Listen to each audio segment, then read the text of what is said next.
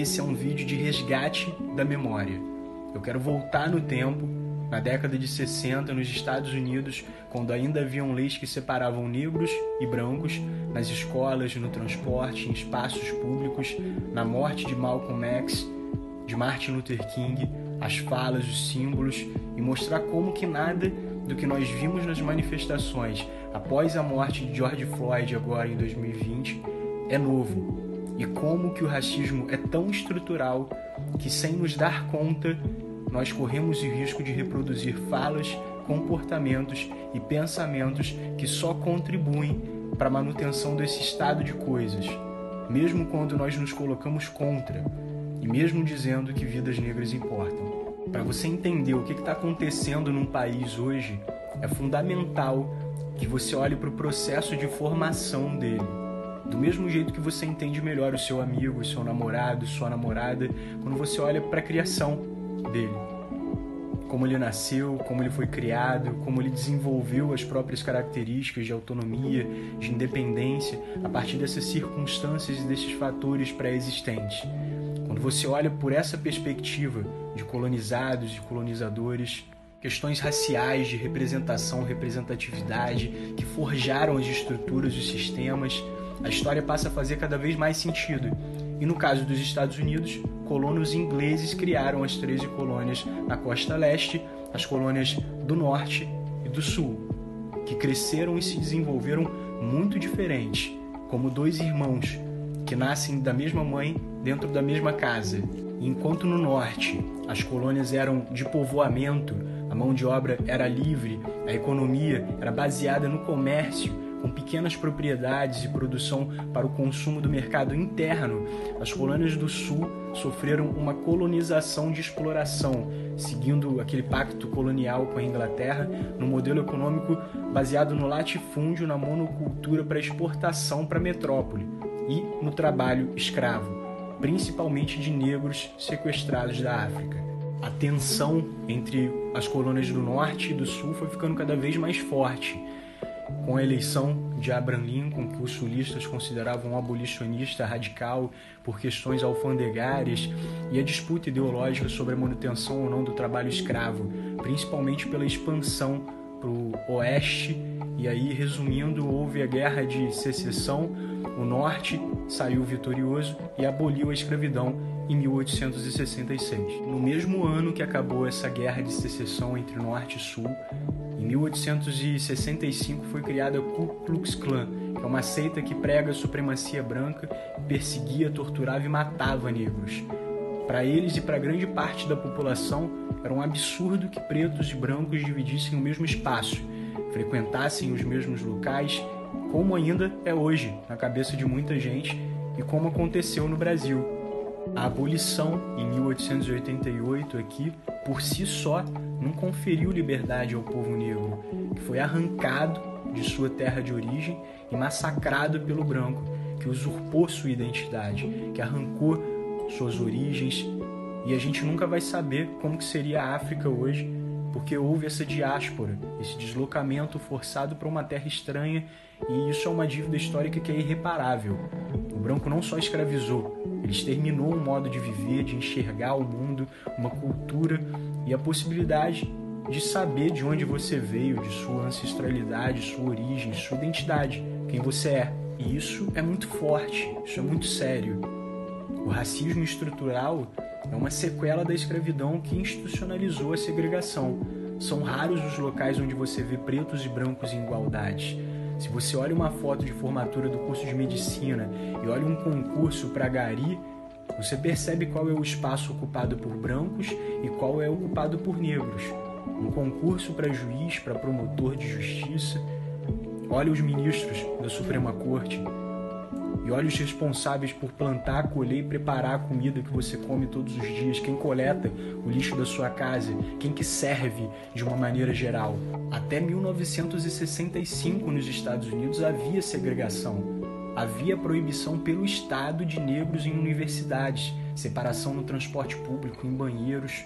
O Estado não pode mais proibir, mas institucionalmente ele pode promover essa segregação negando direitos, negando a história, negando a memória. Basta você olhar para as periferias. Olha para as periferias e olha para os condomínios de luxo.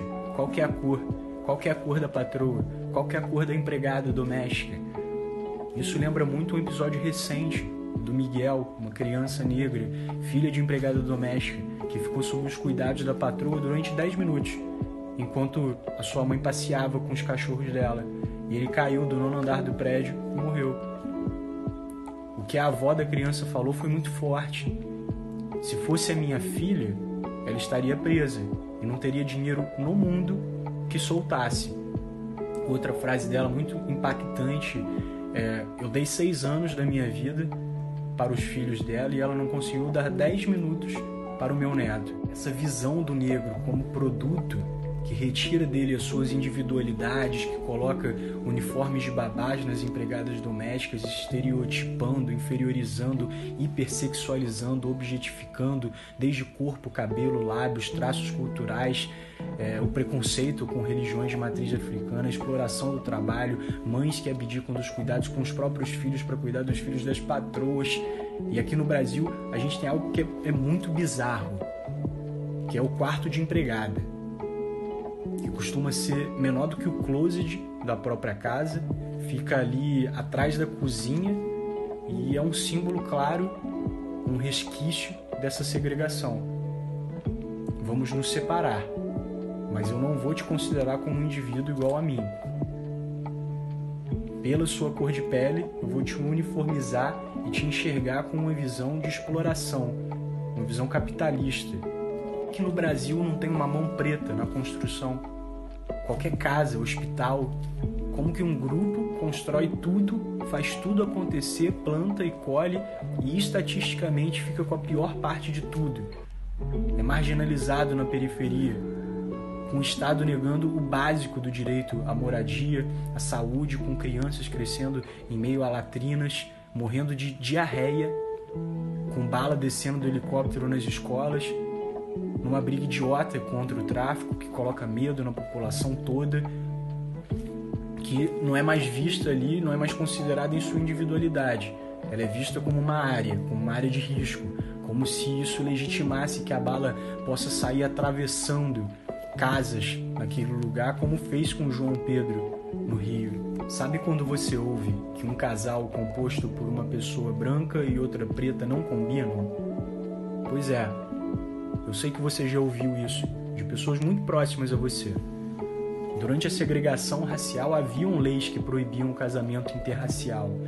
Isso remonta àqueles separados mais iguais norte-americano, que a segregação racial separava negros de brancos nos trens estações, ferrovias, cais, barbearias, restaurantes, teatros, não é só um pensamento idiota isso, é uma ideia realmente perigosa, que já matou muita gente, que já negou os direitos mais básicos. É nesse contexto que os movimentos de luta pelos direitos civis dos negros começaram a se intensificar e uma das figuras que ganhou destaque, que foi símbolo da luta, foi o Martin Luther King Jr., que foi morto em 1968 com um tiro de fuzil por um supremacista branco.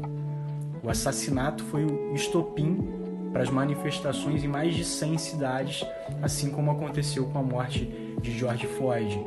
Um homem negro foi sufocado por um policial branco, ajoelhado em seu pescoço, com o rosto apertado contra o chão, algemado, enquanto ele repetia até seu último fôlego que não conseguia respirar. E isso durou oito minutos. Assim como na onda de protestos de 1968, agora em 2020, Jovens de novo vão às ruas agoniados pela constante opressão do Estado, pela violência policial, pela desigualdade racial, pelas injustiças econômicas.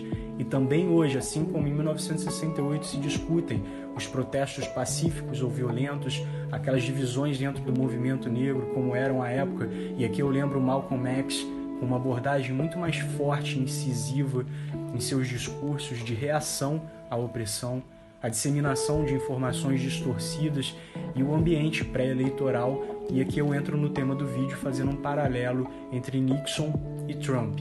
Esses dois períodos também pairava a desconfiança de que brancos de organizações fascistas e de ultradireita poderiam estar por trás de parte dos atos de vandalismos vistos nos protestos. Eles estavam infiltrados.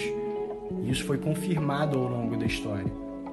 E eles se infiltravam porque eles sabiam que esses atos isolados poderiam ser levados para o discurso político para justificar um estado de exceção com uma resposta armada do Estado e causar ainda mais opressão.